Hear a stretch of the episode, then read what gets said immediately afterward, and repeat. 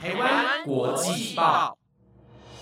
，The Taiwan Times 制作播出，值得您关注的国际新闻节目。欢迎收听台湾国际报，我是敏珍，马上带您关心今天三月八号的国际新闻重点。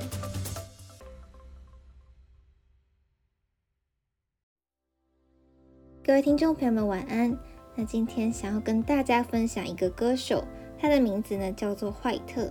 原本对他没有很熟悉，但是今天去听了他的讲唱会后，就被他独特的嗓音还有说话时的魅力给吸引了。在他当全职歌手前呢，是就读医学系。那今天告诉我们，我们都会有一段很迷惘的时光，但是没关系，我们可以慢慢来，慢慢去找寻让自己可以快乐到忘了时间的那件事。那我觉得这句话非常有意义，在这边呢也分享给大家。非常推荐大家去听怀特的歌曲，很舒服也很惬意，尤其是在心情不好的时候，他的歌声可以去抚慰我们受伤的心灵。接下来带大家关心今天的国际新闻重点：全球性别平等排名，巴西落后多数拉美国家；中国经济胁迫反让立陶宛茁壮，出口印太增四成；俄罗斯等六国官员被控对女性施暴，遭欧盟制裁。以色列男女皆兵，全民备战，跻身军事强国。纽时美宣称获新情报显示，新乌团体炸毁北溪管线。那如果你对以上新闻有兴趣的话，那就请你继续收听下去吧。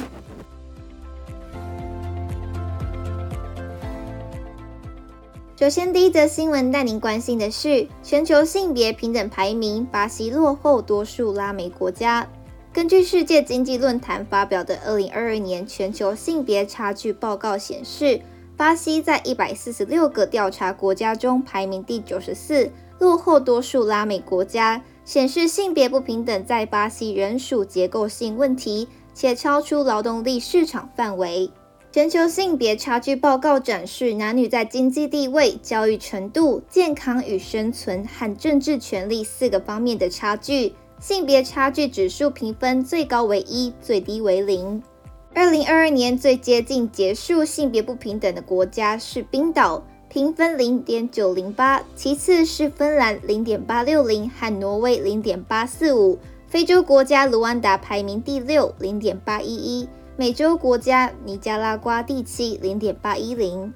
二零二二年巴西的性别差距指数评分为零点六九六，排名第九十四。在二十二个接受调查的拉丁美洲暨加勒比海国家中，排名倒数第三，仅高于贝里斯和瓜地马拉。圣保罗大学教研学院教授迪尼兹表示，许多名列前茅的国家，如北欧国家，普遍重视推动性别政策，特别是针对工作和多方面影响妇女参与劳动力市场的政策。巴西的性别政策重点由于问题的严重性。历来侧重于针对妇女的暴力行为，但即使是这些行动，在过去四年中也缩水了。巴西家庭和性别经济学研究小组成员马达洛佐分析指出，巴西在这一领域的进展缓慢，部分原因也与近年来关于性别角色的讨论开倒车有关。马达洛佐表示，这是两性不平等的文化层面，也对解决这个问题有直接影响。并表现在性别权规定型观念中，例如认为家事、照顾儿童和老人更适合女性而非男性，或是理工和科技等知识领域更适合男性等。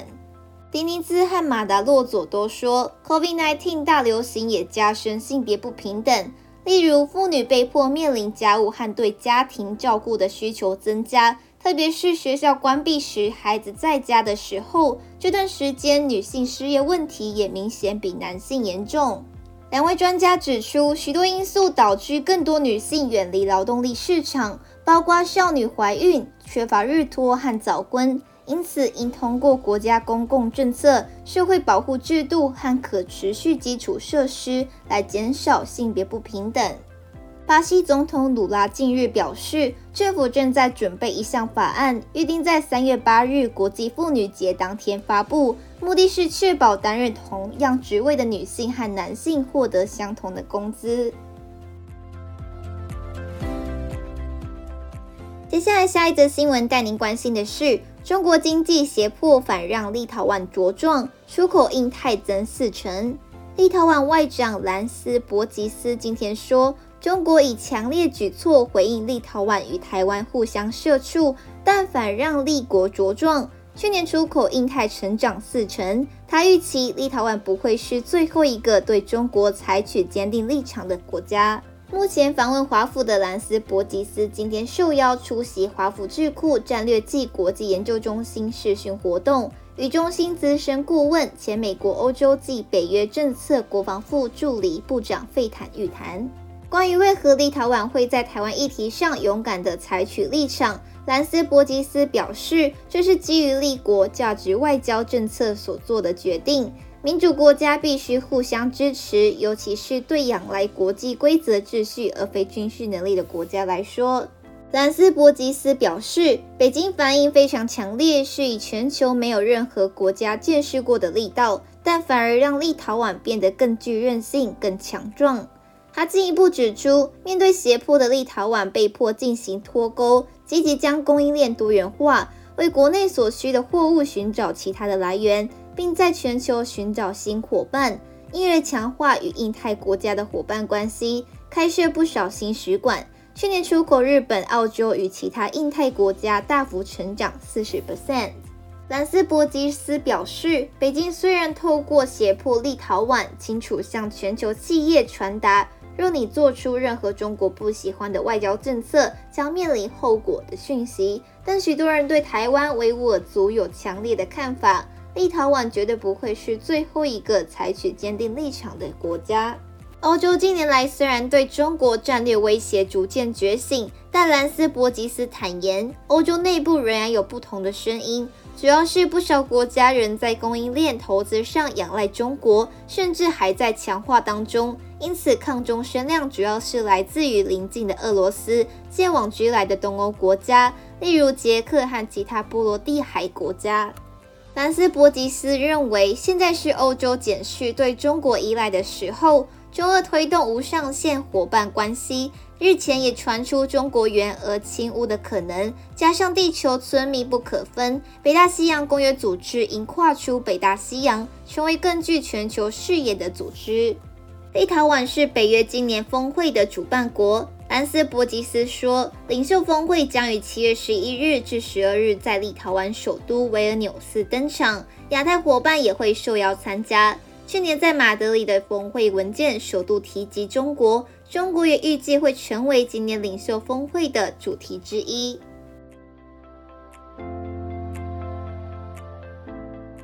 接下来下一则新闻带您关心的是，俄罗斯等六国官员被控对女性施暴。遭欧盟制裁。欧洲联盟今天在三月八日国际妇女节前夕，对俄罗斯和阿富汗在内等六个国家官员实施制裁，因为他们对女性暴力相向和侵犯妇女人权。根据法新社看到的一份文件，共九人和三个官方实体被欧盟列入制裁名单。制裁项目包括签证禁令以及冻结在欧盟持有的任何资产。两名莫斯科的警官遭制裁，分别是副总警监费多里洛夫和他的下属利亚波夫。两人被控下令逮捕反战女性抗议者，并对他们施以酷刑。俄罗斯被列入制裁名单的还有特种部队指挥官库兹涅佐夫少将和坦克指挥官伊巴图利上校，他们的部队被控在乌克兰犯下强奸罪和性暴力。阿富汗塔利班政府的高等教育部长纳丁与劝善惩恶部部长哈纳菲也在制裁名单之内。纳丁被控剥夺女性受教权，哈纳菲则遭控限制他们的言论和表达自由，并对那些不遵守塔利班法令的人施以严厉的惩罚和暴力。至于其他四国，分别是南苏丹、缅甸、伊朗和叙利亚。其中，缅甸遭制裁的官员是内政部副部长吴伊。吴伊之前负责缅甸军事安全事务办公室，此办公室因施以系统和广泛性暴力与基于性别的暴力，另外被列入制裁名单当中。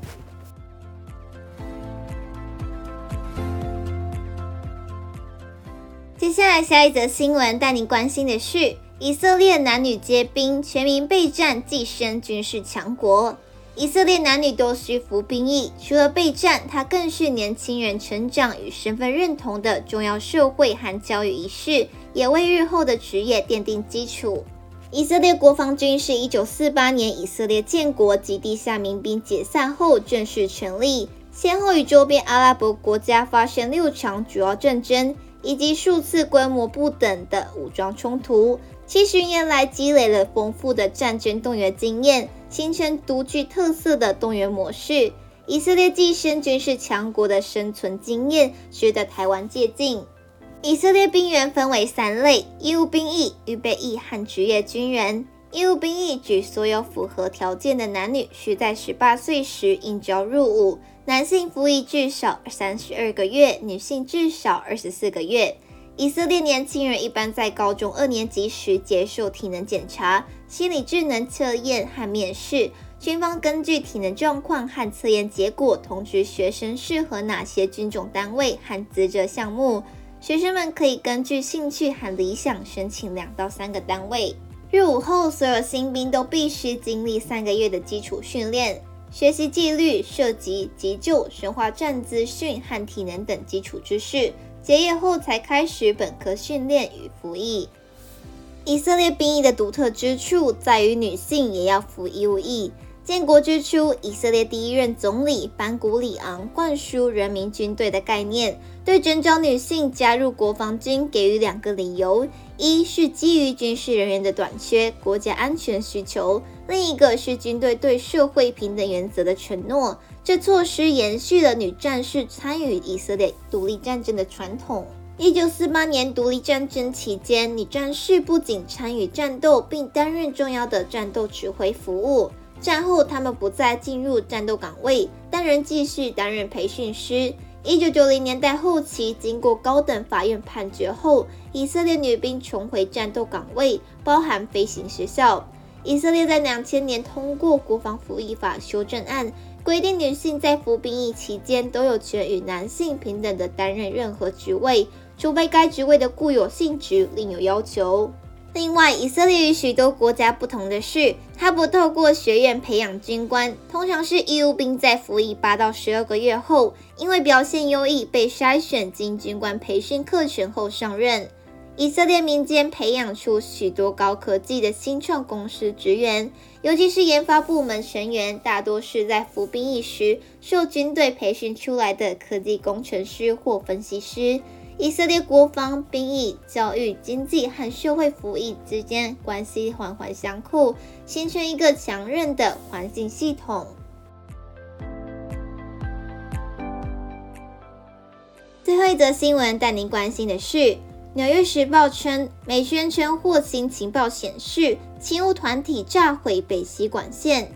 纽约时报》今天报道，美国官员检视的新情报显示，去年波罗的海北溪天然气管线遭轰炸一案，是一个支持乌克兰的团体所为，但没有证据显示乌克兰当局涉入此事。俄罗斯与德国之间的北溪天然气管线，去年九月因水下爆炸严重受损。瑞典检方表示，调查人员在受损的地方发现爆炸物痕迹，证实遭到人为蓄意破坏。根据《纽约时报》，美国官员检视的前述新情报资料将有助于判定这项破坏行动的责任，但他们并未发现证据显示乌克兰总统泽连斯基或他的重要亲信涉及此事，或者破坏分子是受乌克兰政府官员的指示行动。美国官员说，目前对这些破坏分子所知仍有限。这些新情资只显示他们反对俄罗斯总统普京，但并未明确说明这个团体成员的资料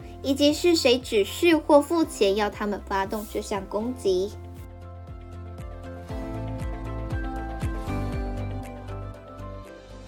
以上就是今天的台湾国际报新闻内容，由了他们参与制作播出。如果有任何的想法，都欢迎在 Apple Podcast 或者是 IG 私讯我们哦。感谢大家的收听，我们下次见。